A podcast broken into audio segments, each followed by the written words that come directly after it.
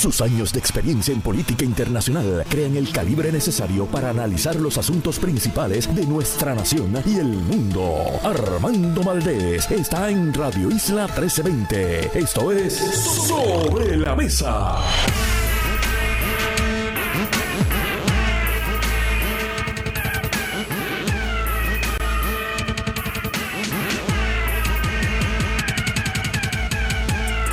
Buenos días, soy Armando Falcón, te escucha sobre la mesa por Radio Isla 1320. Hoy en Sobre la Mesa, Rafi Anglada y José Bernardo Márquez son nuestros analistas de los miércoles, de este miércoles al menos, aquí en Sobre la Mesa.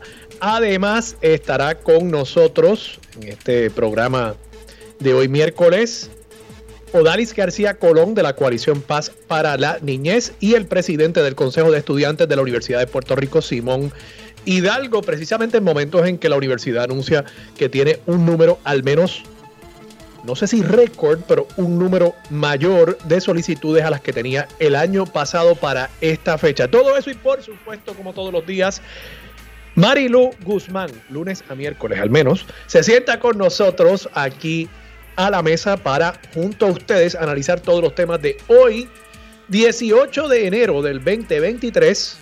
Son las 8 y 2 minutos de la mañana. Los asuntos del país tienen prioridad, por eso llegamos a poner las cartas sobre la mesa. Vamos a poner las cartas sobre la mesa de inmediato. Mucho tema que discutir en la mañana de hoy. Sigo todavía tratando de ponerme al día con asuntos que surgieron durante la semana pasada con obviamente los temas que van surgiendo durante esta. Y comienzo hoy con una noticia positiva. Ocasionalmente las hay y ciertamente yo creo que hay que destacarlas cuando se presenta la oportunidad. La Universidad de Puerto Rico anunció que hasta el día lunes tenía 7.036 solicitudes de admisión. Esto para los 11 recintos del sistema universitario público de nuestro país versus 4.900 solicitudes, que era el número que tenían el año pasado a esta misma fecha. Creo que es importante destacar esto, estamos hablando de un aumento de más de 2.100 solicitudes en comparación con el año pasado. Es importante destacar esto porque me parece que el presidente de la Universidad de Puerto Rico, Luis Ferrao, correctamente identificó los cambios demográficos en el país como un reto existencial para la Universidad de Puerto Rico, en la medida en que eso implicara menos estudiantes para nuestra principal universidad pública. Y actuó, no solamente identificó el problema, sino que identificó también unas soluciones, soluciones que de paso se le criticaron ampliamente en los medios de comunicación. Yo creo que yo fui de las pocas voces en la radio y en la prensa puertorriqueña que dijo, bueno, algo había que hacer.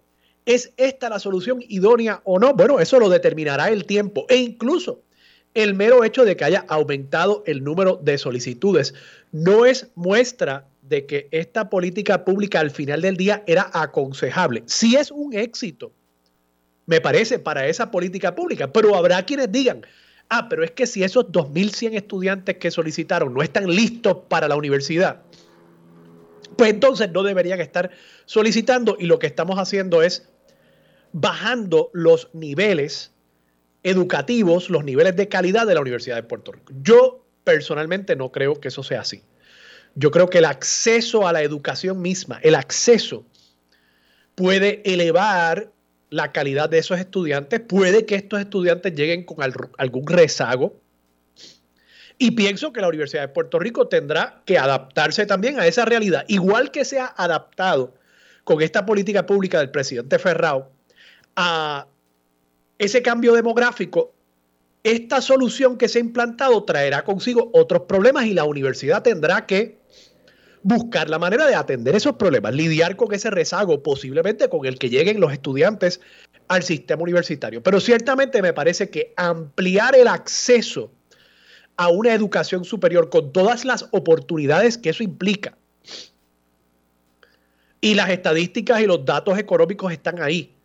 Al menos a nivel de Estados Unidos, las personas que tienen un grado universitario, al menos bachillerato, incluso algunos estudios universitarios, ni siquiera hay que completar el bachillerato, esas personas tienen ingresos a través de sus vidas más altos que los individuos que solamente tienen un diploma de escuela superior.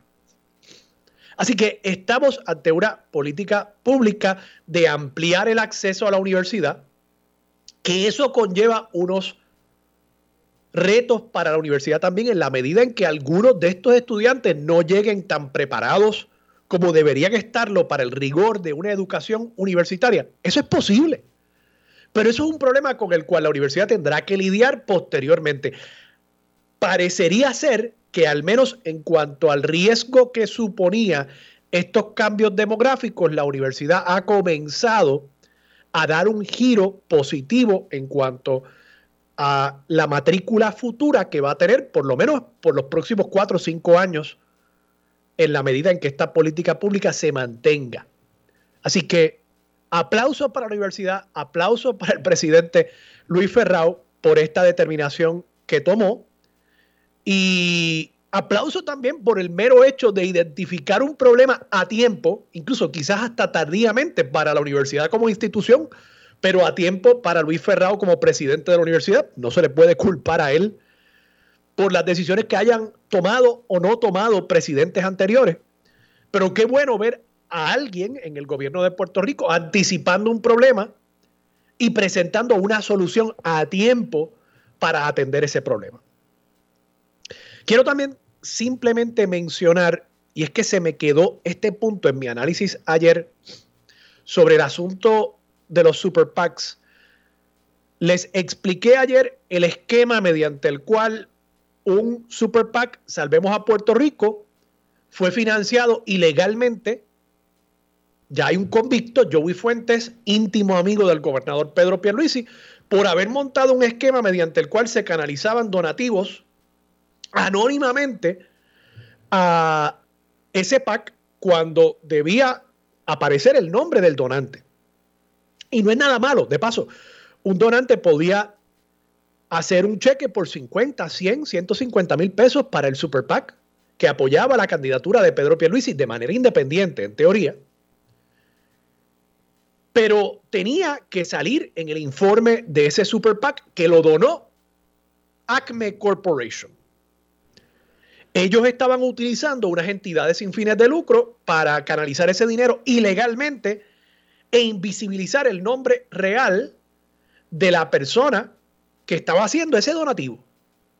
Y eso es un delito federal por el cual Joey Fuentes, íntimo amigo del gobernador, ese sí que no es amigo tercero, ese es íntimo amigo, va a estar en la cárcel 14 meses. Pues resulta que Walter Vélez ayer, o en estos días, no fue ayer, ayer lo comenté yo, dijo que la ley electoral actual, la que enmendó el PNP en el año 2020 en medio del proceso electoral, incluyó un requisito de que para aprobar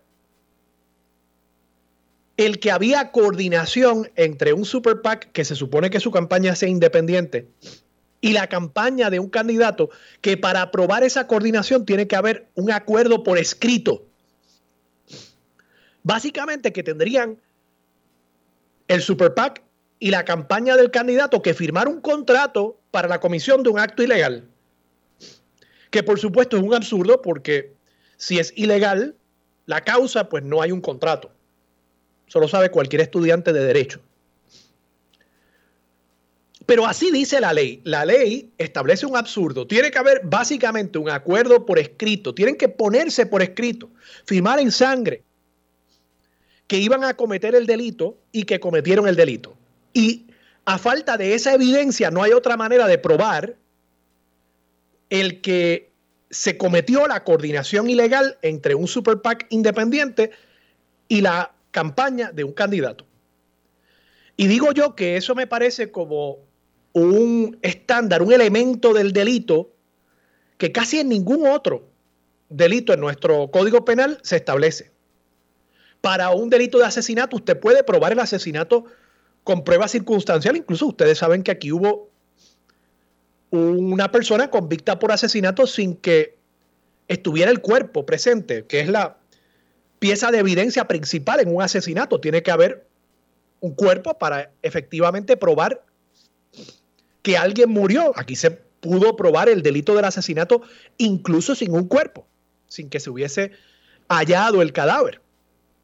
Entonces aquí para este delito específicamente, que es un delito que naturalmente aplica a los políticos, se establece un elemento del delito que es una vara tan y tan y tan alta que esencialmente Walter Vélez está diciendo, Walter Vélez, el Contralor Electoral, está diciendo, bueno, pues, con ese criterio que se incluyó en la ley a partir del año 2020, fíjense ustedes qué interesante que el PNP establece ese criterio en momentos en que Pedro Pierluisi estaba corriendo un super PAC que la campaña de Wanda Vázquez dijo que tenía una coordinación ilegal con la campaña de Pedro Pierluisi.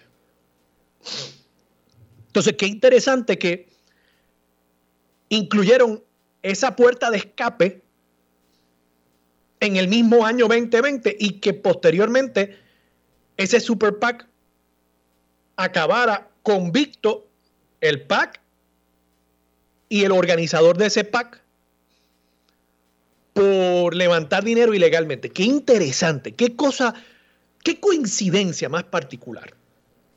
Pero bueno, poniendo eso a un lado, Walter Vélez hace un llamado al que yo hoy me voy a hacer eco. Este es el elemento que se me quedaba. Walter Vélez dice, hay que enmendar eso. Hay que enmendar eso porque es que, ¿cómo es posible que este delito, incluso yo creo que ni sería un delito, sería algo administrativo que implicaría una multa? Pero ¿cómo es posible que esto no se pueda probar por otra forma que no sea el encontrar esencialmente una confesión firmada? Encontrarla, ni siquiera provocar que se produzca. No es que yo tengo que haber encontrado que estos delincuentes se sentaron en una mesa y fumando cigarros como una película de la mafia y se sacaron un poquito de sangre y usaron eso de tinta para firmar un contrato y decir, nosotros vamos a cometer este delito. Y aquí estamos firmando nuestros nombres. ¿Verdad que eso no va a pasar? ¿Verdad que Pedro Pierluisi y el resto del equipo de campaña de él son un poquito más inteligentes que eso? Digo, hasta el equipo de Georgie Navarro es más inteligente que eso. Y eso es decir mucho. Así que me tengo que hacer eco de las palabras de Walter Vélez y quisiera saber qué político, qué líder legislativo hoy mismo va a presentar ese proyecto. Ah, que hay otros partidos que también tienen problemitas con eso, que Victoria Ciudadana, su campaña se la corrió el Super PAC de la SPT y quizás por eso no han presentado un proyecto para eliminar ese lenguaje del código electoral del 2020. El código electoral que es malo, malo, fuchi. Pero tiene sus cositas que los protegen a todos, ¿verdad? Pues ¿quién? ¿Quién va a presentar ese proyecto de ley para establecer que la coordinación entre un super PAC que se supone sea independiente y una campaña no va a tener que ser probada esa coordinación por medio de un elemento de evidencia que es tan y tan restrictivo que virtualmente convierte esa prohibición sobre la coordinación en letra muerta. ¿Quién va a presentar ese proyecto de ley? Veremos. Quiero también mencionar, antes de pasar al último tema, quiero tocar un proyecto de ley interesante. Proyecto de la Cámara 576 para prohibir el boceteo en las playas. Y hay unas oposiciones ahí que me resultaron de lo más interesante. Voy a tocar eso en un momento, pero hay una columna hoy en el periódico El Nuevo Día, página 39, la firma el amigo y licenciado Salvador Salvi Rovira. Salvi Rovira, para que ustedes entiendan su pedigrí, fue director de la Corporación del Fondo del Seguro del Estado, es un abogado, empresario que ha estado básicamente toda la vida en la industria de la salud en Puerto Rico. Una persona muy conocedora. Y él escribe una columna sobre, el título lo dice todo, caos en sistema de salud, mito o realidad. Se hace esa pregunta.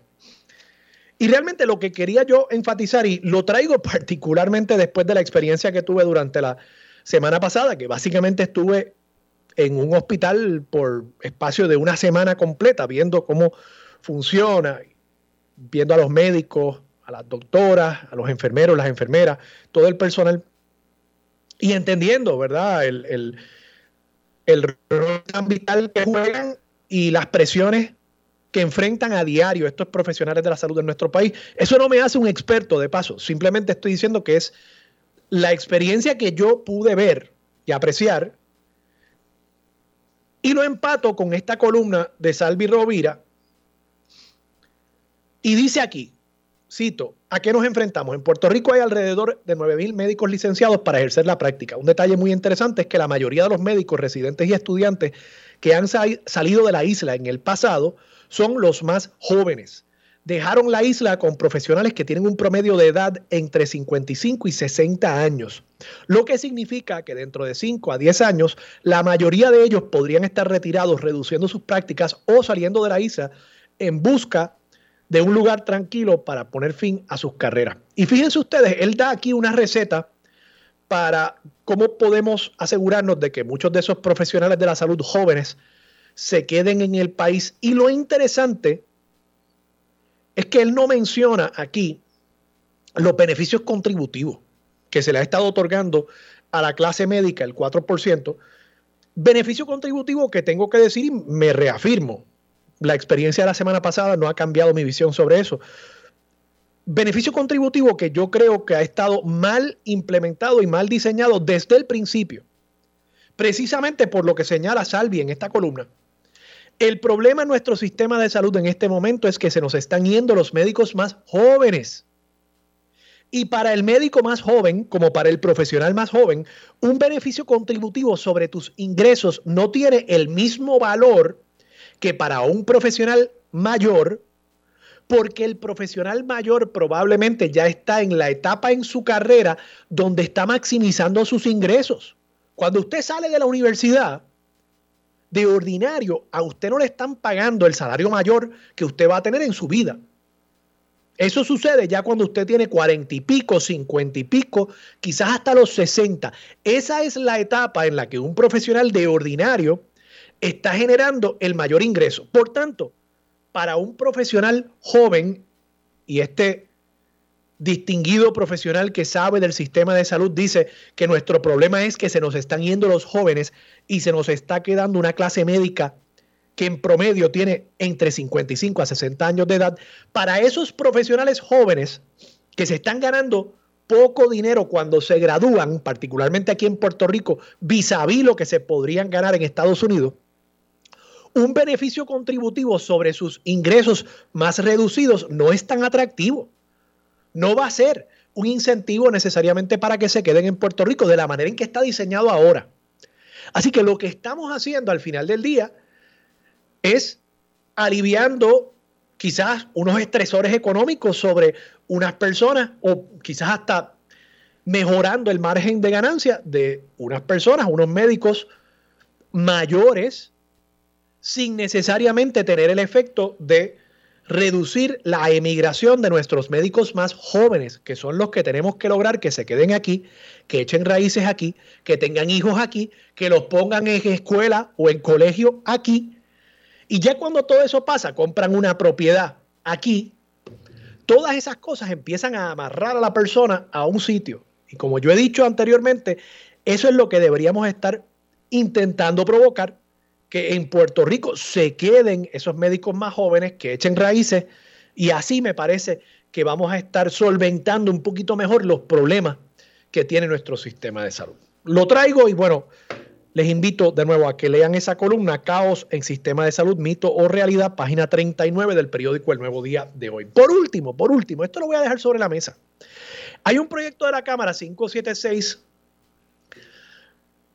que habría creado un plan piloto para prohibir todo sonido, cita, fuerte, perturbador, innecesario, intenso y frecuente proveniente de embarcaciones en callos, playas, ríos, reservas naturales y áreas turísticas.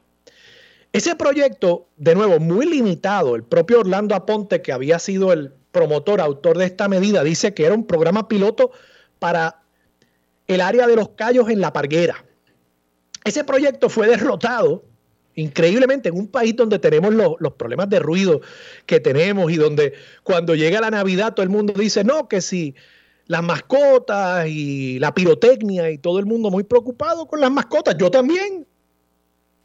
Pero fíjense ustedes quiénes se han opuesto a esta medida y la razón que han dado para la oposición a esta medida. Dice aquí Mariana Nogales que la medida limitaría el derecho constitucional a la libre expresión y a la protesta. Sí, las protestas que se dan desde, desde las Boston Whalers de 20 pies allá en, en Icaco, ¿verdad? Dice ella, la manera de controlar la contaminación por ruido es mediante una campaña educativa. Ay, bendito. La campaña educativa, está bien. Y el representante Denis Márquez se expresó en contra de los abusadores de los ruidos, pero sostuvo que el proyecto que calificó de engendro legislativo era muy amplio, un programa piloto para la parguera. Eso por lo visto era muy amplio y puede incidir sobre derechos constitucionales. Yo no entiendo eso de incidir sobre derechos constitucionales. Cuando yo estudié derecho constitucional, el Estado puede regular los ruidos, el Estado puede regular la manera de la expresión en la medida en que no entre en el contenido de la expresión. Pero usted no puede estar en cualquier esquina del país gritando a las 3 de la mañana, aunque sea para protestar al gobierno, ¿verdad? El, el gobierno y el país y los ciudadanos tenemos el derecho también a una convivencia pacífica. Y el Estado puede regular esas cosas y máxime en una embarcación, en un programa piloto en la parguera. Pero por lo visto el extremismo a veces de estas figuras que quieren hacerse portaestandartes de las libertades, pues lleva a estos absurdos donde ahora Denis Márquez y Mariana Nogales están defendiendo el boceteo en las playas. De paso, lean el artículo del vocero de hoy con la cantidad de ambientalistas, comenzando por Carl Soderberg, que dicen, eso es necesario. Eso es necesario porque también afecta a los animalitos que están dentro del agua. Sí, allá adentro también hay animalitos que proteger. Vamos a la pausa.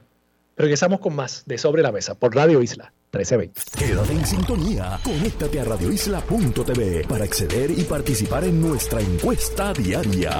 Armando Valdés, Sobre la Mesa por Radio Isla.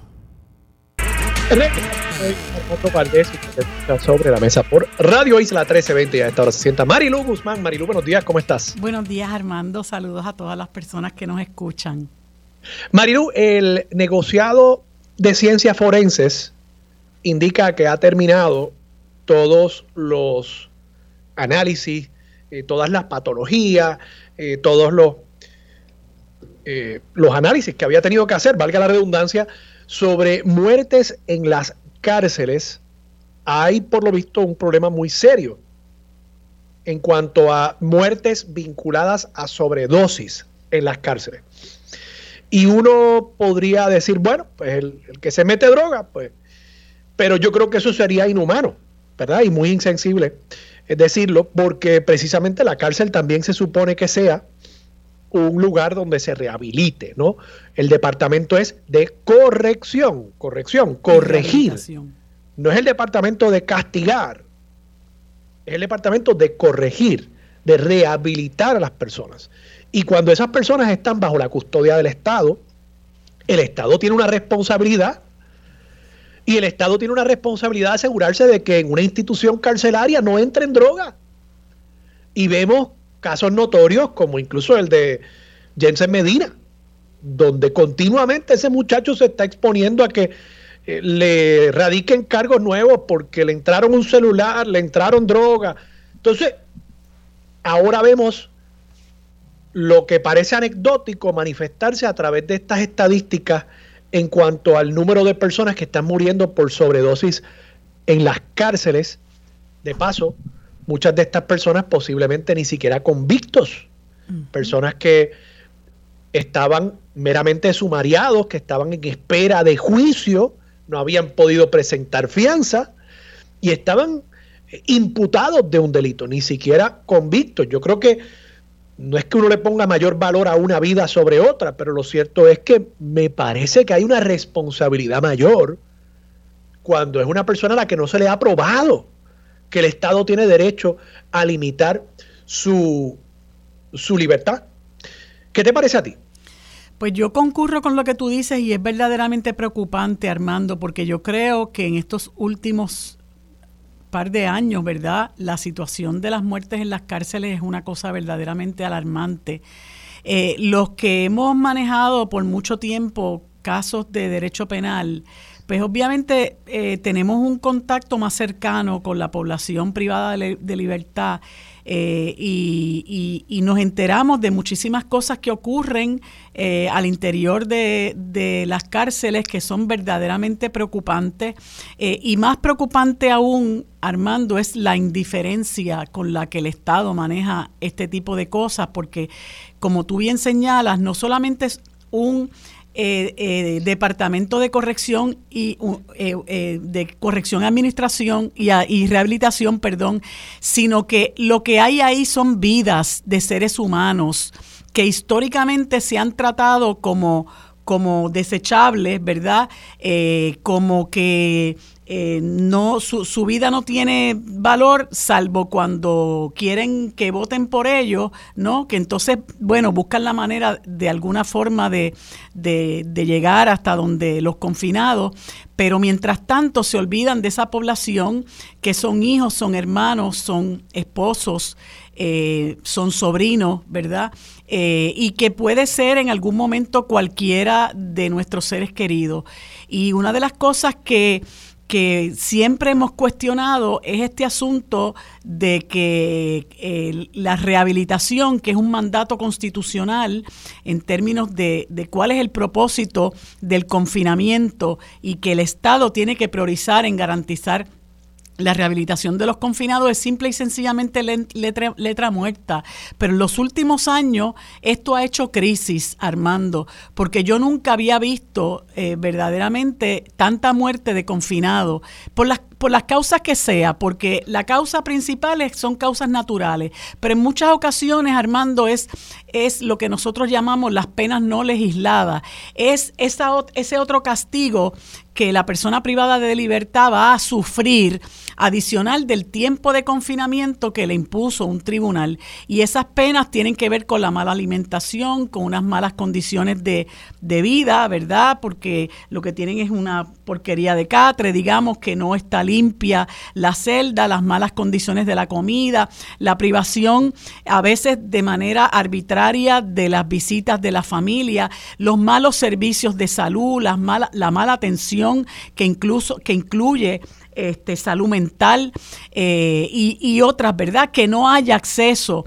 suficiente a recursos para rehabilitarse. Todo eso son penas no legisladas, penas adicionales a las penas de cárcel que se imponen, que ya de por sí el confinamiento la privación de libertad, pues es una, es una pena eh, que, que, pesa sobre, sobre la, el espíritu y la mente de, la persona. Y, y, yo he visto, ¿verdad?, con mucha preocupación este asunto de las muertes en las cárceles. Eh, me preocupan las muertes por falta de atención médica en el momento oportuno y me preocupan estas muertes por por utilización de sustancias controladas. Antes yo veía, pues mira, que había muertes en las cárceles, pues porque eh, pues un confinado por alguna razón se suicidaba, que dicho sea de paso, es responsabilidad de la Administración de Corrección velar por la integridad de esa persona, eh, pero también la veía por, por riñas dentro de la propia cárcel. Ahora la segunda causa de muerte es la utilización de sustancias controladas. Entonces uno dice, bueno, pero, pero ¿qué está pasando aquí? ¿Verdad? Porque eh, se supone que haya eh, una una supervisión adecuada, unos mecanismos adecuados para evitar que entren sustancias controladas a la, a la, a la a las cárceles. Y eso está ocurriendo. Y pareciera, ¿verdad?, que las cárceles son tierra de nadie. El problema es, Armando, que es una población eh, olvidada, una población marginada, una población que una vez entran a las instituciones, el mundo se olvidó de ellos y se acuerdan de ellos sus familiares este, y, y sus abogados. ¿verdad? Porque tengo que decir que, que históricamente los abogados de la Sociedad para Asistencia Legal han sido eh, una voz eh, de denuncia en cuanto a las condiciones eh, que viven los, los, los las personas privadas de libertad, incluyendo los que están sumariados, que como tú bien señalas, son personas que están ahí porque no han podido prestar fianza pero son personas a quienes les asiste el derecho a la presunción de inocencia. Y entonces es realmente terrible que una persona que está sumariada eh, pueda exponerse eh, a, morir, no, por, no porque se endrogue, ¿verdad? Porque ya eso es una decisión personal, pero que se exponga a otra serie de condiciones que hay al interior de las cárceles, ¿verdad? Y que pudieran poner en riesgo la vida de estos seres humanos. Yo te digo con mucha franqueza, yo creo que la, la señora Escobar ha sido un fiasco eh, como directora de la Administración y Corrección y mucha gente, muchas veces aquí se sobrevalora a la gente y se creen que porque tienen 30 años en la, en la dependencia, pues ya se comen los niños crudos. Usted puede tener 30 años en la dependencia y sencillamente no da el pie con bola en el puesto al cual la han designado. Y a mí me parece, porque yo siempre tengo como referente, Armando, a la doctora Mercedes Otero de Ramos que era, dicho sea de paso, trabajadora social. ¿Y qué diferencia hace eso, Armando? ¿Qué diferencia hace que quien dirige la Administración de Corrección sea una trabajadora social, verdad? Eh, y yo recuerdo a la doctora Mercedes Otero de Ramos cómo se entregó en cuerpo y alma a la dirección de, de esa dependencia. Y ella incluso eh, iba en, en, altas horas de la noche a, a, diferentes cárceles y entraba y miraba y conversaba. Este, y yo creo que hay que ser más, más, más empático, ¿verdad? Más compasivo, que simple y sencillamente tú tener un puesto administrativo y velar que todo más o menos corra. Este, creo que que esa es una de las razones por las cuales ya esta situación ha hecho crisis. Y Marilu, yo creo que es importante lo que tú señalas y, me gustaría simplemente recapitularlo. La pena es el tiempo que determine el juez en la cárcel. Y en Puerto Rico no tenemos pena capital, no, no hay pena de muerte. Así que, eh, como bien tú señalas, la pena no es que la persona la pase mal en la cárcel. Eh, la pena no es torturar a esa persona en la cárcel, negarle servicios médicos, eh, ni mucho menos que en la cárcel esa persona muera, ¿verdad? La pena es, si son dos años, pues dos años. Y cuando esa persona extingue esa pena, pues eso es lo que el legislador determinó que era la pena correspondiente al delito que se le probó en el tribunal en su momento. No es otra cosa. Entonces, eh, a veces las personas dicen, pues está en la cárcel, se tiene que chupar eso. No, no, no, no, gente, eh, no es así. ¿verdad? Eh, nuestro sistema establece una pena en particular. No es que esa persona entonces sufra y muera eh, en la cárcel. Y yo creo que eso es un punto bien importante que tú trajiste, Marilu. Vamos a la pausa. Regresamos con más de Sobre la Mesa por Radio Isla 1320. Escuchas sobre la mesa por Radio Isla 1320. Marilu, dejé un tema sobre la mesa en la introducción del programa y es este proyecto de la Cámara 576 que pretende, eh, y estoy leyendo aquí directamente el proyecto porque me parece que es importante cuando uno maneja estos temas tener el, texto, no solamente lo que dice la prensa. Eh, dice el proyecto, y quiero aclarar, la intención original era un programa piloto para el área de la parguera. En el proceso legislativo se enmendó y ahora es un proyecto un poco más amplio en cuanto a su aplicación geográfica. Y dice, se prohíbe todo sonido fuerte, perturbador, innecesario, intenso y frecuente proveniente de embarcaciones de todo tipo que a la luz de la totalidad de las circunstancias ocasione molestias afectando la tranquilidad y el pacífico vivir y que se escuche en cualquier área designada como zona de tranquilidad. Esas zonas de tranquilidad son, según la propia ley, callos, playas, ríos, reservas naturales. Pero me parece interesante que dice el proyecto, no será necesaria la utilización de instrumento de medición de decibeles toda vez que no será permitido ningún tipo de sonido que no sea el de la voz del ser humano y el del funcionamiento de los motores de las embarcaciones. Entiéndase, me parece a mí, que si alguien quiere ir a protestar frente a la casa de alguien, el condominio Sol y Playa en Rincón o donde fuera, pueden ir y cantar todo lo que ustedes quieran y gritar todo lo que ustedes quieran. Pero en la playa, pues neutralmente se está planteando, no vas a llevar allí una tumba coco, ¿verdad? Para, para hacer ruido. Hay grupos ambientalistas que están planteando, eso ocasiona, y, y grupos ambientalistas serios, Carl Soderbergh, ¿verdad? Que están planteando Mira, eso ocasiona esos ruidos en zonas donde hay vida marítima, pues ocasionan unos problemas.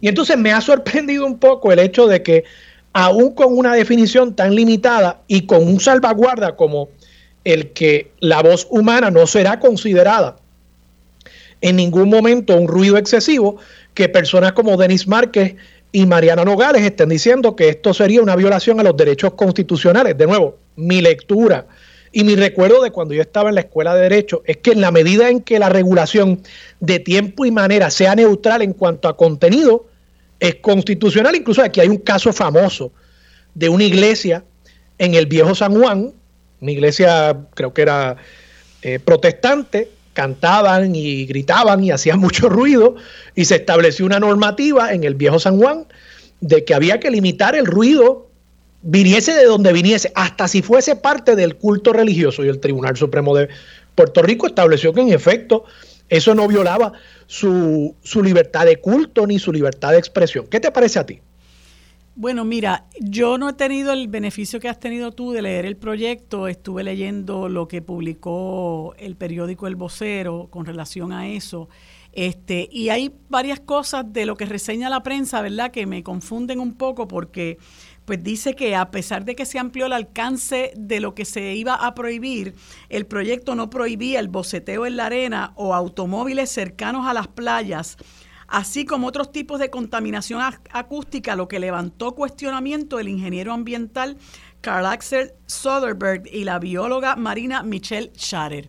Ah, bueno, eh, eso, por, eso porque lo único que prohíbe es el boceteo en las embarcaciones. Eh, o sea, e, es específicamente en cuanto a gente que monta equipos de sonido en las embarcaciones, pero si por mí fuera, que, añadan las tumbacocos y los carros. Claro. claro. Eso, de nuevo, esto tan limitado levantó preocupaciones en la mente de Mariana Nogales y Denis Márquez en cuanto no al tema ambiental, sino al tema de derechos bueno, constitucionales. Pues, bueno, lo que pasa es que el derecho constitucional es un derecho muy amplio y cada persona lo interpreta como entiende que lo debe interpretar y yo puedo pensar que a lo mejor ese lenguaje es ambiguo o es vago y ese lenguaje cuando es ambiguo o es vago da paso a que tú puedas penalizar una serie de situaciones que están realmente protegidas por el derecho a la libertad de expresión. Pero de nuevo, eh, esas cosas se trabajan. Yo creo que la intención es muy buena y es necesario un proyecto de esta naturaleza, pero el, el, legislador Aponte, José Orlando Aponte, lo que dice, según lo que recoge el vocero, es, ahora voy a reunirme con los otros dos coautores, Joel Franqui Atiles y Edgardo Feliciano Sánchez, para ver cómo lo vamos a salvar. Pues yo le recomendaría al legislador Aponte que se reúna con Mariana Nogales y Denis Márquez, que se reúna con la gente que le votó en contra y discuta con ellos, mira, ¿qué es lo que te parece a ti que es inconstitucional? ¿Qué te parece vago? ¿Qué te parece ambiguo? Vamos a sentarnos a hablar. Los tres son abogados. ¿Verdad? Pues pueden ponerse a buscar información, consulten con un experto en derecho constitucional. A veces hay que hacer un poquito más de trabajo, precisamente para evitar estos cuestionamientos, pero la medida es salvable, me parece que lo es, y la medida es loable y es necesaria, ¿verdad? Así que yo no creo que se caiga el mundo, yo creo que es cuestión de hacer un poquito más de trabajo, de sentarse con los legisladores que de buena fe, pueden haberse opuesto, porque el, el legislador Aponte tiene unos enemigos este, históricos que esos hay que echarlos a pérdida. ¿verdad? Al interior de la, de la Cámara, que con esos no, no se puede hablar, que son los legisladores que, que bueno, que, que, usualmente eh, tienen problemas con, con todos los, los los proyectos que él le encamina porque tienen cuestiones personales con él, pero yo creo que gente como Mariana y gente como Denis Márquez eh, son personas con las que te puedes sentar a dialogar y quizá algún otro legislador, porque fueron 19 los que le votaron en contra, algún otro legislador eh, que, que, uno puede entender que tiene una preocupación legítima, pues tú te sientas, conversas con él, discutes cuáles son las diferencias, cómo las podemos salvar, cómo podemos enmendar el lenguaje del proyecto para que el, para que el proyecto se pueda volver a presentar, porque yo creo que es muy importante el propósito que él está buscando en esta medida y es necesario.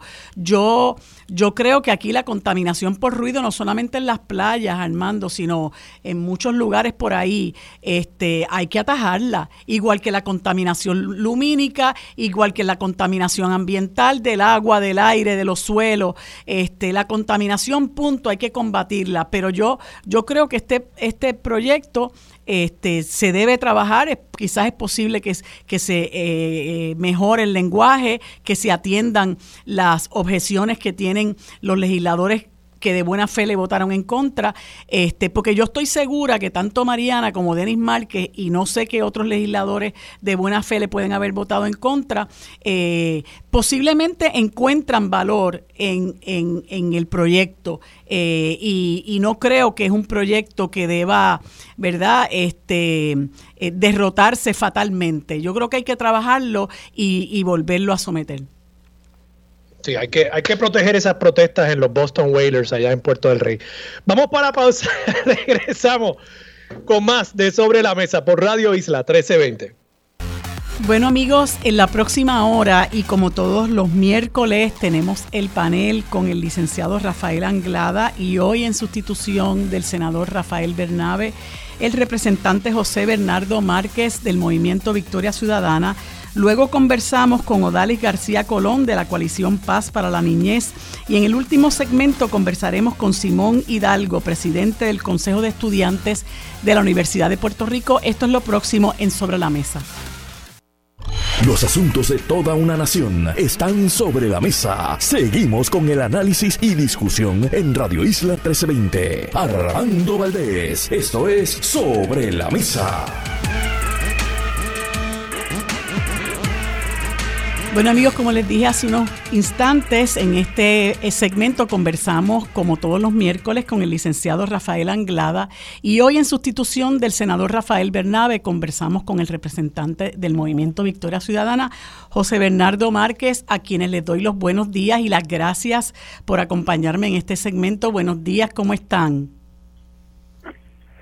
Buenos días, Maribu. Buenos días al compañero Anglada y al pueblo de Puerto Rico. Siempre agradecido de la oportunidad eh, y si hubiera espacio para aclarar el tema de las playas, pues en su momento. Sí, sí, sí, lo, tenía en mente porque sé que tú debes haber manejado eso. Rafi, ¿cómo estás? buenos días, María de Lourdes, y, mucho gusto al compañero Bernardo Vázquez. Pues qué bueno que están conmigo en esta mañana.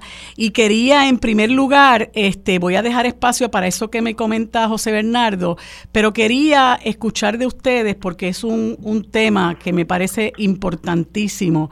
Eh, este asunto que se ha dado sobre la privatización de la generación del sistema de energía eléctrica eh, pues que a muchos nos tomó por sorpresa, ¿verdad? Este, quizás a otros no, pero a muchos nos tomó por sorpresa principalmente no porque estaba encaminado, porque eso lo sabíamos, pero eh, francamente a mí en particular me sorprendió que ocurriera el pasado domingo, la forma en que ocurrió y que tuviera el aval de los llamados representantes del interés público. Y quisiera escuchar sobre este asunto eh, a, a Rafi, que me des tu, tu parecer sobre esta situación. Mira, María de Lourdes, son muchos muchos temas eh, que se aglutinan en torno a la regalo de la Autoridad de Energía Eléctrica. aquí por un lado, nunca olvidemos que es la destrucción total del principal sindicato de Puerto Rico. Eso es número uno, la UTIER.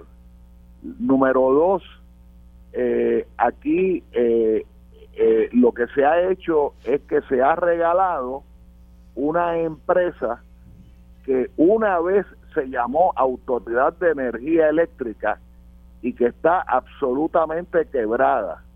Es una irresponsabilidad sencillamente salir del problema, entre comillas, vendiéndola, léase regalándola, ¿verdad? Eh, tercero, para los consumidores esto va a ser este, trágico, eh, porque van a seguir aumentando los precios de todos los servicios. Y número cuatro, un gobierno, eh, esto es el esto es el cenit del, del llamado neoliberalismo. Esto es esto es entregar todos los servicios básicos, públicos, eh, fundamentales de la sociedad. Sabemos que, que la educación está en el piso, que la salud está en el piso, la seguridad pública está en el piso y ahora se culmina con la entrega absoluta de la energía. Este, y eh, la idea de este gobierno a todas luces y de estos gobiernos en plural es es la es quitarse de encima todas las responsabilidades y meramente entre comillas gobernar digo entre comillas porque cada día se gobierna menos y no hay ningún tipo de acceso a, al gobierno. Eh, y, y, es una manera mucho más fácil de robar.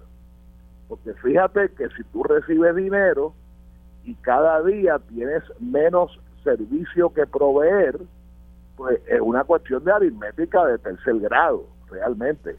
Ni tan siquiera llega al sexto grado es, es, es robar sin tener que trabajar, sencillo.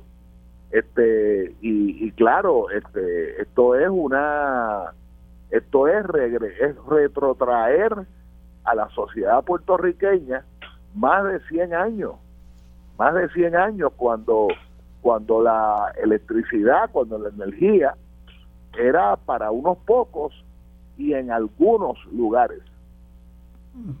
José Bernardo. Eh, bueno, pues creo que, el tema tiene por lo menos dos, dos ángulos, el ángulo de, política pública y, el ángulo puramente político, ¿no? Entonces, por el, por el ángulo de política pública, me parece que eh, volvemos no a la panacea de las privatizaciones, a pensar que con privatizar algo se va a resolver un problema, cuando en la práctica lo que hemos visto es lo contrario, se deteriora el servicio y y a la misma vez encarece eh, el servicio en, en, muchas ocasiones. En el caso del sistema energético, pues también se coloca eh, un servicio esencialísimo, ¿no? En una posición sumamente vulnerable al depender eh, Puerto Rico entero de una entidad privada con las contingencias internacionales, los desastres naturales, los incumplimientos contractuales a los que podemos estar sujetos eh, en el futuro eh, y también pues en el caso de la privatizadora específica de la cual se habla, al igual que en el caso de Luma, los potenciales conflictos de interés entre esos consorcios privados que se subcontratan a sí mismos, ¿no?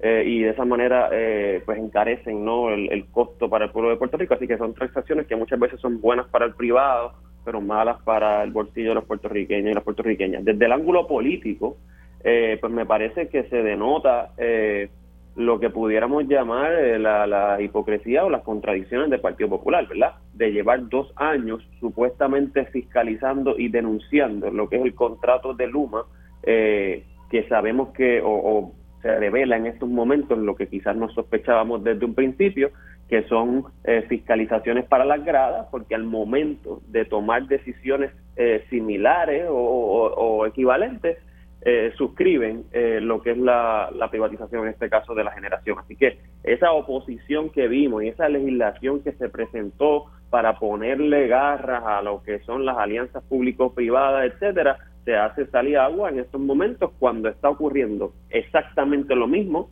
una transacción a puertas oscuras, sin transparencia, que coloca el sistema energético en manos privadas, que ese privado no invierte un centavo, que ese privado está sujeto a conflictos de interés y sin embargo cuenta eh, con el aval de los representantes de eh, los cuerpos legislativos nombrados eh, por el liderato popular. Así que desde ambos ángulos sumamente problemático y por esa razón, ¿verdad? Pues Victoria Ciudadana y nuestra delegación desde el domingo en asamblea que estábamos reunidos presentamos nuestra oposición férrea y también lo hicimos constar ayer en el, en el hemiciclo, eh, así que continuaremos eh, fiscalizando y denunciando lo que nos parece que es otra decisión eh, errónea y problemática, costosa y que el pueblo le pasado factura al liderato en Fortaleza y, en, en, la mayoría legislativa por, por esta decisión. Sí, yo creo que, que señalas un, eh, un, par de cosas este, que son muy importantes. Uno, la hipocresía de ese liderato legislativo popular, que por un lado eh, estuvo dos años eh, denunciando lo que, lo que para ellos era un servicio deficiente de parte de Luma Energy. Recientemente, hace, no hace ni semana y media, estaban hablando de, presentar una demanda para cancelar ese contrato. Y entonces, mientras por un lado de la boca eh, se rasgan las vestiduras en contra de Luma Energy y van a demandar supuestamente este, para cancelar ese contrato, por el otro eh, le dan instrucciones a sus representantes este, en la eh, porque son sus representantes. Yo me niego a reconocerlos como representantes del interés público eh, y son dos personas nombradas por cada uno de los líderes legislativos de, de, Cámara y Senado, este, para que voten eh, a favor de esa, de esa privatización y sobre todas las cosas, eh, por lo que he, por lo que he leído, ¿no? Eh, sin el aval de, de, muchos miembros del Partido Popular, incluso uno de los representantes, le comentaba yo ayer a, a Armando, que que uno de los representantes, el, señor José Rivera Madera, eh, indicaba que incluso ese proceder era contrario al propio reglamento del Partido Popular Democrático que rechaza las, las privatizaciones de los servicios públicos esenciales. Y lo otro importante que tú señalas como corolario de esto que estoy diciendo es que sí, el pueblo tiene que decidirse a pasarle factura a, estos políticos, ¿no? Que a la hora de defender los grandes intereses, a la hora de darle la espalda a lo que es el interés público, hacen alianza, ¿no? Este, y, y, como, como dice, porque me gusta mucho esa frase, como ha dicho el amigo Juan Dalmao, eh, pues son gemelos fraternos eh, separados al nacer. ¿Qué te parece, Rafi? Bueno, mira, el, el último capítulo del Partido Popular Democrático lo que indica es que literalmente, literalmente son ambos pertenecen al mismo partido. No hay, no tienen ideología, no tienen principios. Por lo menos te puedo decir como independentista que la cantidad de votos independentistas que a través de la historia se le prestó, se le prestaron a los populares, este y, da da vergüenza eh, una una una cosa que una vez fue un partido político que una vez tuvo un liderato nacional importante y que ha advenido a la total irrelevancia y peor que irrelevancia, peor que irrelevancia, a la total traición contra, contra sus electores, contra los principios que, eh, que presumiblemente representan, y estamos ante ese liderato, me estoy refiriendo al, a ese liderato bipartidista, un liderato completamente irrelevante eh, no voy a decir corrupto porque no puedo hacer esa afirmación en contra de todos ellos, pero completamente irrelevante a la realidad de los puertorriqueños y a los sacrificios y las aspiraciones y los sueños de todas aquellas personas. Y quiero repetir, quiero repetir, tú sabes, María de Lourdes, que yo lo, ¿verdad? Lo, lo digo a menudo. Aquí el problema es que, que, que los que trabajamos todavía tenemos aspiraciones. Los que nunca trabajan o los que viven del cuento en las diversas clases sociales, pues mira, no tienen problema, porque vivir del cuento, pues tú vives del cuento y tú vives pues de, de, la charla y, y, alguna alguna caridad pública que no te da para vivir, ¿verdad? Que, que no te da para alimentarte, etcétera. Y en el caso de los que tienen mucho dinero, pues los que tienen mucho, mucho dinero se están beneficiando de estas aulas. A ellos no les importa si pagan 20 dólares más o 20 dólares menos por la electricidad. Y hemos sido una sociedad que ha sido mal criada en la alegada opulencia, como si nosotros fuéramos un país del primer mundo. Nosotros nos hemos creído el cuento mm. de que Puerto Rico ha pertenecido al primer mundo este y entonces estamos pagando las consecuencias y le estamos dejando a las próximas generaciones este un país destrozado por la vía ambiental, por la vía de la de la falta de educación. Este, tú ahorita hablabas de las cárceles y tú sabes que ese tema a mí me fascina y yo le he metido, ¿verdad? Pues mucho tiempo a eso. O sea, este es un país que no funciona que no funciona y eso es responsabilidad de los dos partidos, los llamados dos partidos, llamados mayoritarios, porque tampoco son mayoritarios ya. Sí. Y han dejado tradicionales de ser partidos políticos. Han dejado de ser partidos políticos y convertirse pues en un corillo, en un corillo que, que desgraciadamente trabaja allí en, en Puerta de Tierra cerca de donde está Bernardo. Sí. Eh, quería, quería preguntarle a, José Bernardo si sobre este tema en particular quiere añadir algo más antes de que pasemos a, conversar sobre ese eh, proyecto de ley del representante José Orlando Aponte. Bueno, brevemente que que uno escucha a veces a, liderato del Partido Popular oponerse al tema de las alianzas y hablar de mogollas y ese tipo de, lenguaje y a mí me llama la atención todas las contradicciones internas que, tiene el Partido Popular y que son se exhiben una vez tras otra y, se demuestra que, precisamente la, la mogolla en términos de posturas políticas, económicas y sociales la, la, tienen ellos, porque cuando hablamos del plan de ajuste de la deuda, votaron distintos, pero mm. suscribieron el plan de ajuste de la deuda en su mayoría como delegación.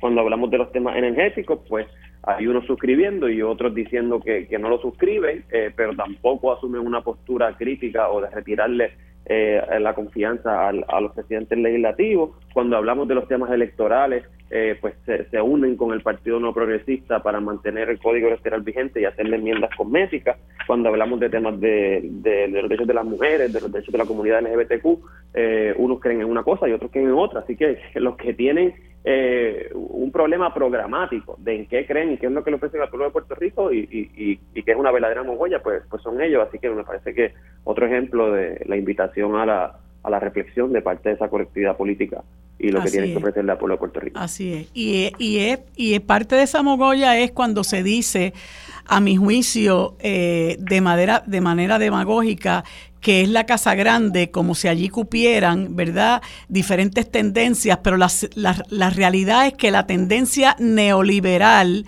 eh, es la que impera. Eh, y, y, por ejemplo, personas que yo conozco que puede se consideran de la soberanista, pues, pues, pues no, no tienen nada que decir, realmente no tienen, no van ni para pul ni para banca, como dicen, así que eh, esa, gran, esa casa grande es más grande para uno y más chiquita para otro. Y quería aprovechar, ¿verdad? Ahora que tengo a José Bernardo para que me comente sobre este eh, proyecto de ley que presentó el, el proyecto de la Cámara 576, que presentó el representante José Orlando Aponte, que yo estaba discutiendo ahorita con, con Armando, para que entonces tú que estás allá adentro, José Bernardo, nos puedas dar una mirada quizás más, más clara de qué fue lo que ocurrió. Bueno, en efecto, ¿verdad? Este, creo que parte de, lo que planteabas al, cierre de tu análisis previo eh, recoge un poco el sentir, por lo menos de, nuestra delegación en Victoria Ciudadana, y era que el proyecto no estaba listo y que si hubiésemos tenido la oportunidad de conversar eh, y de proponer un lenguaje alternativo ¿no? para, para que se mantuviera el espíritu de crear estas zonas de tranquilidad eh, en las playas y en otros espacios públicos, pues que lo pudiéramos aprobar. El problema es que, y, es lo que quiero explicar que no recoge del todo los reportes de prensa de hoy, que el proyecto originalmente, eh, como lo aclaró eh, el licenciado Valdés, originalmente era solamente para la reserva de, la Parguera y se amplía para que entonces aplique a todos los callos, ríos, playas eh, y reservas naturales en Puerto Rico. Eso de por sí, ¿verdad? Cambia el alcance a, hacer uno masivo de, política pública que va a aplicar en todo Puerto Rico, no solamente en las playas. El proyecto además tenía un lenguaje que no, no se limitaba a las embarcaciones, como se decía antes. hay un lenguaje que hablaba del uso de radio y bocinas portátiles con amplificación, eh, salvo el uso de radios portátiles de uso personal con audífonos. Eh, que era un poco decir que si tú vas con tu familia con una bocinita pequeñita de estas Bluetooth que se escucha eh, dos o tres personas, que eso también iba a estar prohibido. así que todos compartíamos y lo dijimos en nuestras intervenciones la intención eh, de que se limitara este uso abusivo eh, a veces que uno va a la playa y, no puede estar porque porque alguien se queda con el canto, ¿no?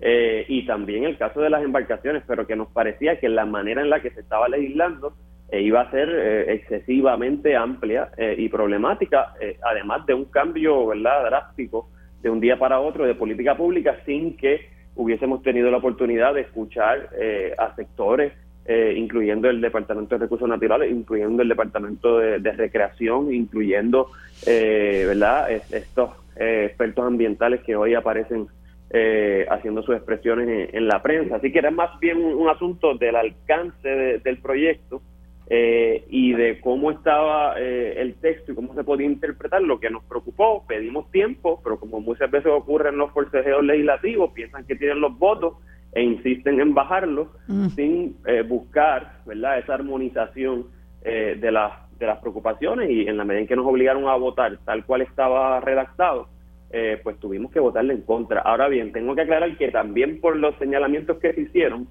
incluyeron unas enmiendas al final que a nuestro modo de ver complicaron más el proyecto. Y es que lo que hicieron fue decir que esa ley va a declarar zonas de tranquilidad, eh, esas áreas que mencionaba, las playas, los callos, los ríos, las reservas naturales, pero que esa declaración de zona de tranquilidad va a estar sujeta además a una designación que van a hacer los municipios o eh, los organismos, los departamentos gubernamentales. Así que ahora, en cierto sentido, que sería una legislación que deja en suspenso eh, el, mandato de establecer una zona de tranquilidad a lo que en su futuro decida hacer eh, el alcalde Y o la alcaldesa X, además de lo que decida hacer el Ejecutivo en Fortaleza o sus respectivos jefes de agencia, lo que va a crear mayor ambigüedad y mayor complejidad en la implementación de esta normativa. Así que fue esa, eh, esa confusión y esa preocupación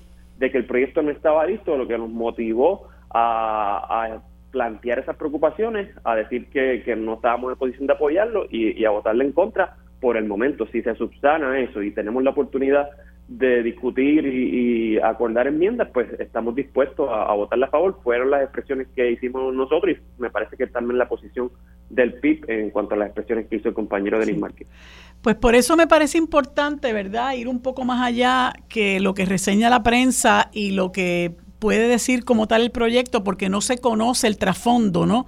Ni se conocen las discusiones que hubo y tú traes a colación algo que yo le comentaba Armando y es que el, la, la, la, noticia del vocero eh, cita al representante José Orlando Aponte diciendo que se va a reunir con los dos coautores del proyecto que son Edgardo Betancourt y, José, y Joel Franquiatiles cuando realmente debe abrirse a hablar con todas las personas que de buena fe creen que este es un proyecto loable, ¿verdad? Que persigue un fin loable. Este, así que de todas maneras, bueno, me alegro mucho que nos hayas podido aclarar eh, esa situación y que como yo le dije a Armando, eh, el proyecto, sin lugar a dudas, es un proyecto salvable, pero entonces tiene que haber la, voluntad de recoger eh, esa, esas opiniones de, de, otras personas que estarían en disposición de apoyarlo. Y ese, ese dato que tú traes de que se evitó buscar armonizar las posiciones por la creencia de que se tenían los votos y había que bajarlo, pues también es algo que, que que, que, hay, que hay que reevaluar porque en muchas ocasiones, ¿verdad? Somos muy golosos y, y, a fin de cuentas, pues nos quedamos sin nada. Rafi, no sé si quieras comentar algo sobre esto. Bueno, mira, eh, eh, eh, los he escuchado con mucha atención, es un tema importante, hay que hacerlo con cuidado, en consulta con todas las partes eh, han demostrado tener eh, eh, mucha lealtad al tema de la de la contaminación sonora, digámoslo así, o sea, el ruido innecesario.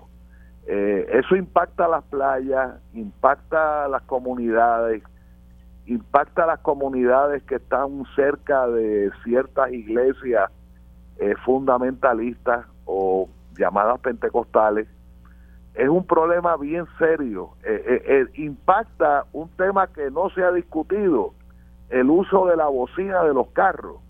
De como, decía un tío mío, que la gente cree que la bocina del carro es el timbre de la casa. O sea, cualquier marido que, que quiere que la esposa avance o viceversa, ¿verdad?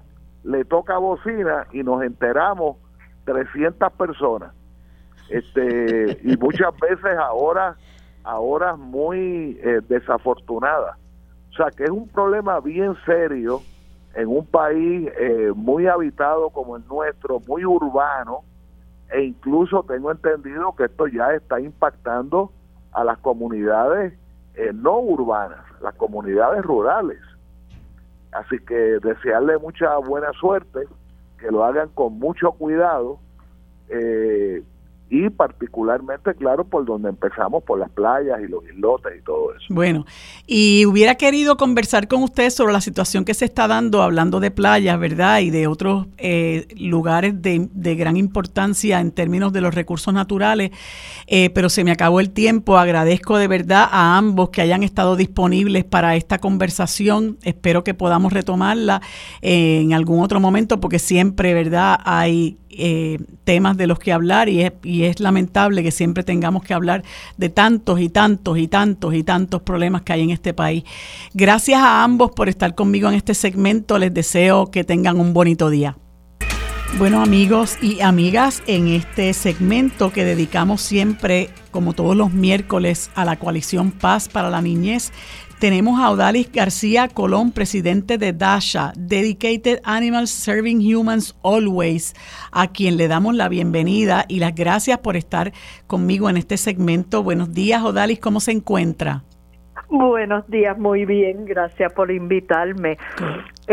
Este, aquí con este esperando, ¿verdad? La, la, la entrevista y quería hablar un poquito sobre lo que es este la terapia de perros eh, asistida. Pues a mí me a mí me dieron este tema, me, me, enviaron este como el tema que íbamos a hablar y francamente quedé quedé fascinada porque yo soy animal lover. Este, defiendo a los animales este, a pie juntilla.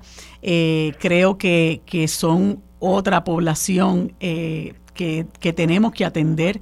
Eh, y veo que eh, nos va a hablar de los beneficios que brindan los perros de terapia a niños hospitalizados con trauma y o diversidad funcional y además los perros como valiosos recursos como acompañantes en los tribunales. A mí me parece fascinante eso y me gustaría que nos abundara sobre ese asunto, Dalis.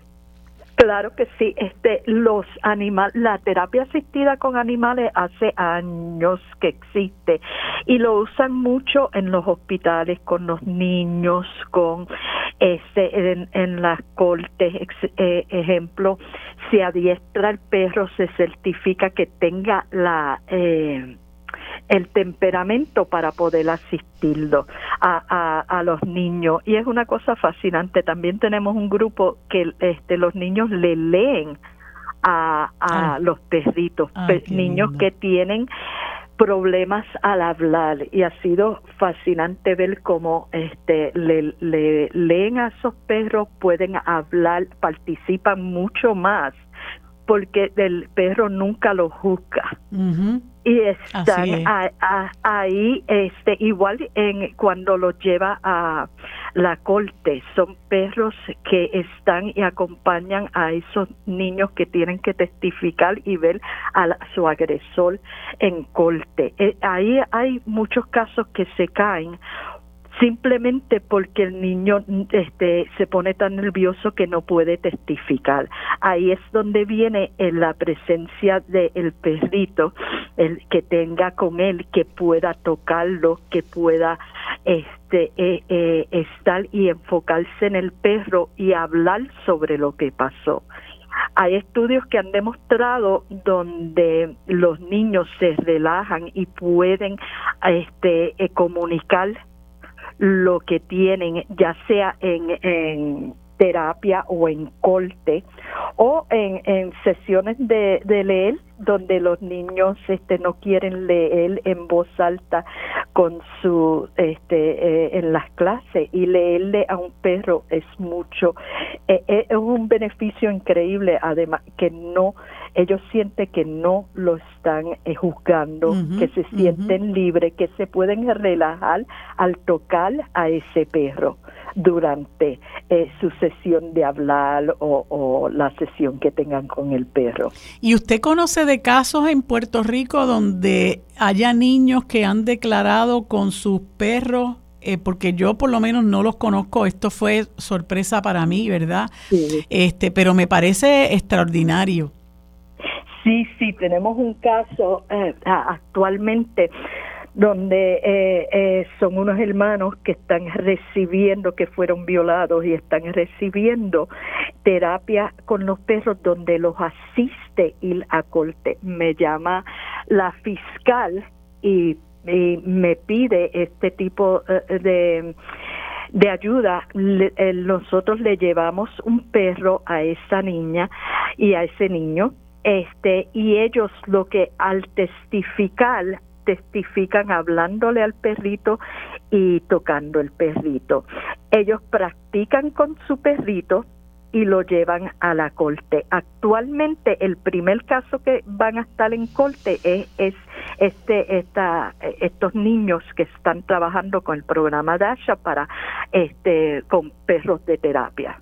Qué bien. Pues yo conocí así la utilización de, de perros principalmente para, para niños hospitalizados eh, y cuánto aporta el tener eh, a esos perros en el proceso de sanación, pero eh, el, acompañamiento y el convertirse en recurso de apoyo eh, en los tribunales a mí me parece extraordinario realmente y, y no sé hasta qué punto aquí haya conocimiento de esos recursos, ¿verdad? Porque como le digo, pues usted me habla de un caso particularmente, pero yo no conocía ninguno. Sí, sí, sí, sí.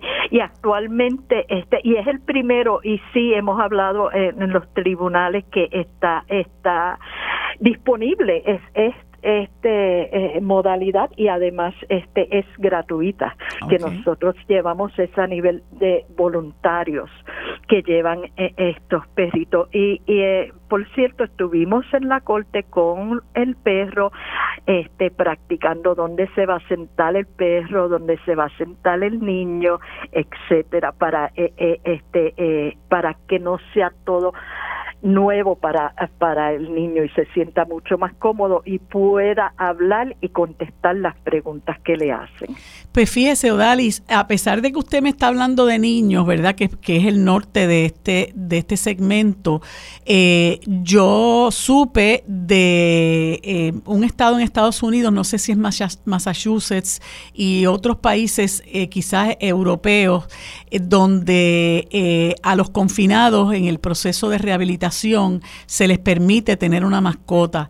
y como parte de ese proceso, pues la mascota les acompaña eh, en algunos momentos, ¿no? Eh, pero ellos se encargan de limpiarles sus aulas, de alimentarlos, de bañarlos, eh, de pasearlos, etcétera. Claro, eso requiere primero, requiere sensibilidad, requiere voluntad, requiere creer en el proceso de rehabilitación y requiere recursos, ¿verdad? Porque eso implica que hay que tener unas aulas, hay que preparar unas aulas para que estén esos, esos animales y puedan ser los acompañantes de los confinados. Pero en el caso de, de los niños particularmente eh, y también de los, de los viejos, ¿verdad? Este, eh, es increíble el efecto sanador que tiene, cómo cambia la calidad de vida de las personas el tener eh, ya sea un perro, ya sea un gato, ya sea, ¿verdad? El tipo de mascota que sea, pero usualmente se recurre más a los perros.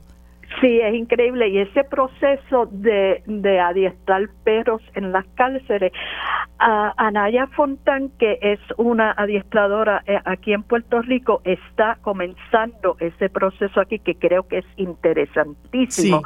Ah, se han hecho muchísimos estudios de lo beneficioso que es tanto para el, el, que está dentro de la prisión como la persona que recibe ese perro luego que sale de prisión.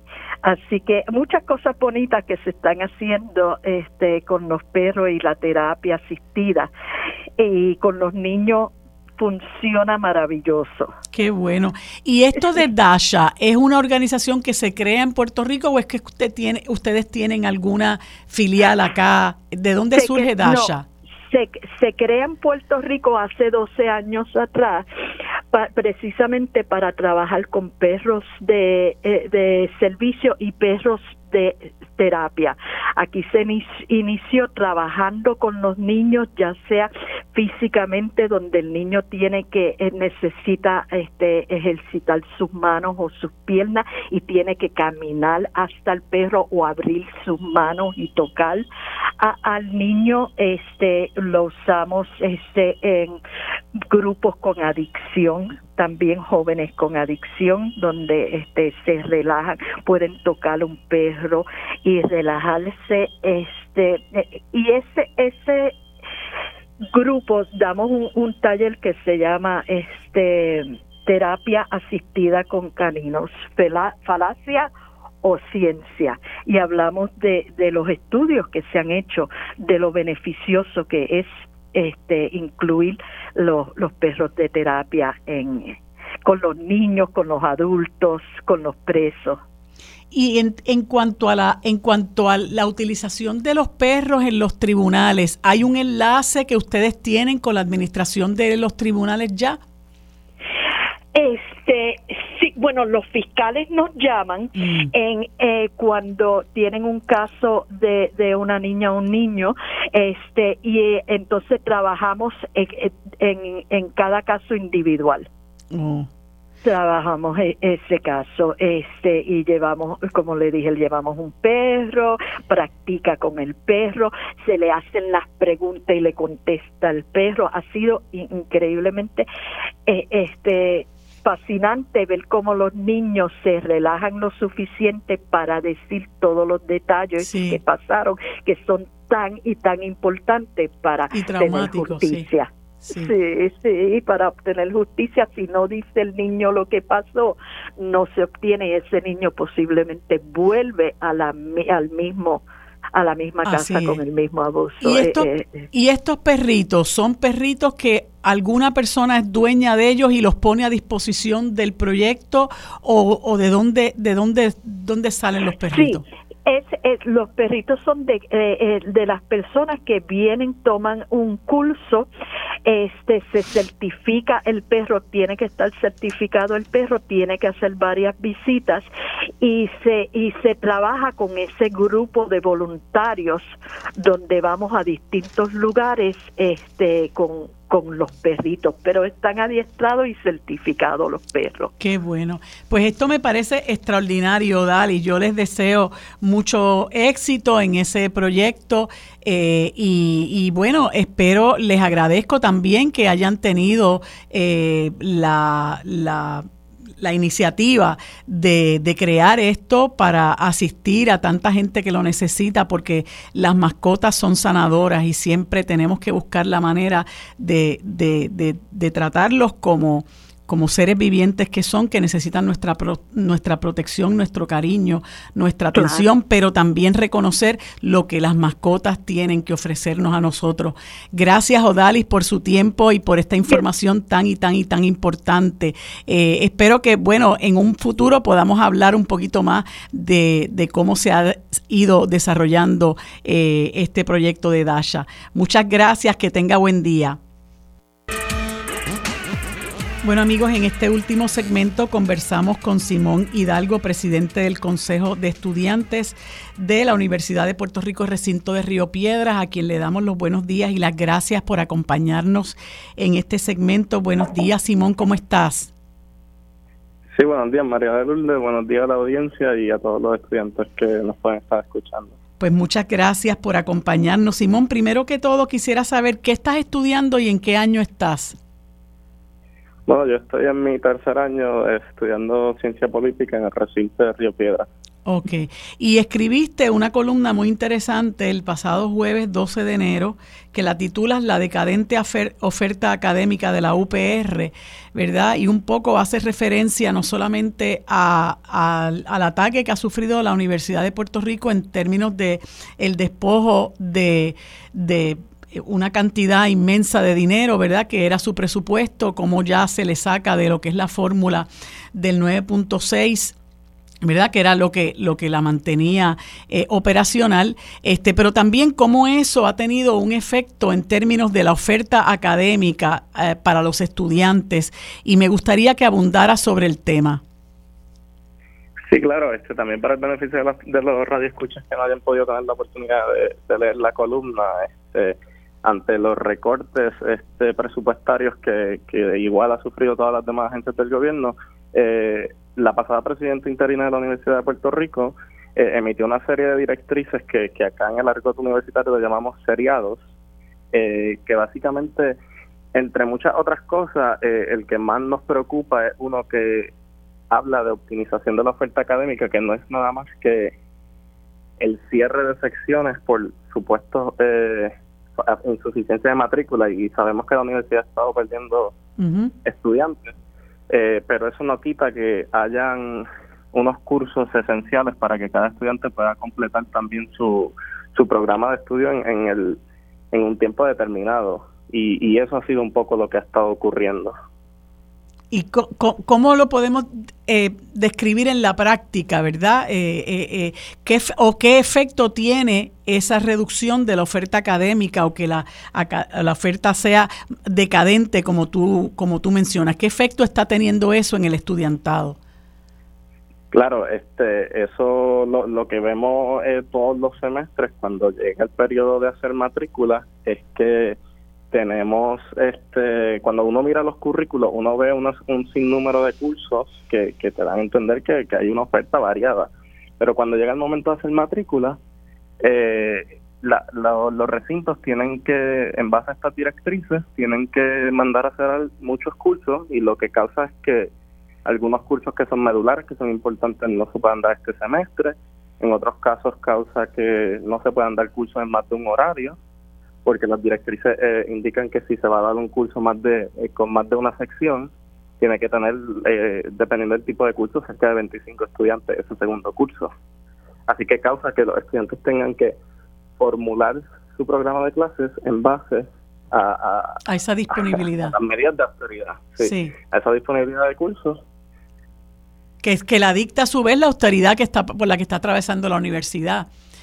Y te pregunto, Simón, esa, esta, esta eh, iniciativa del presidente Ferrao de abrir la, la, Universidad de Puerto Rico, como quien dice, flexibilizar los requisitos eh, de entrada a la universidad, que, que bueno, muchos la, la, vemos con buenos ojos, ¿verdad? Pero no podemos por, por, lo menos yo no, no, no puedo ni quiero analizarla en profundidad porque no tengo los elementos para hacerlo, pero tú consideras que en alguna medida esto pudiera ayudar a resolver ese problema que, que estamos teniendo porque eh, en la medida en que lleguen más alumnos, bueno, pudiera mejorar esa oferta académica.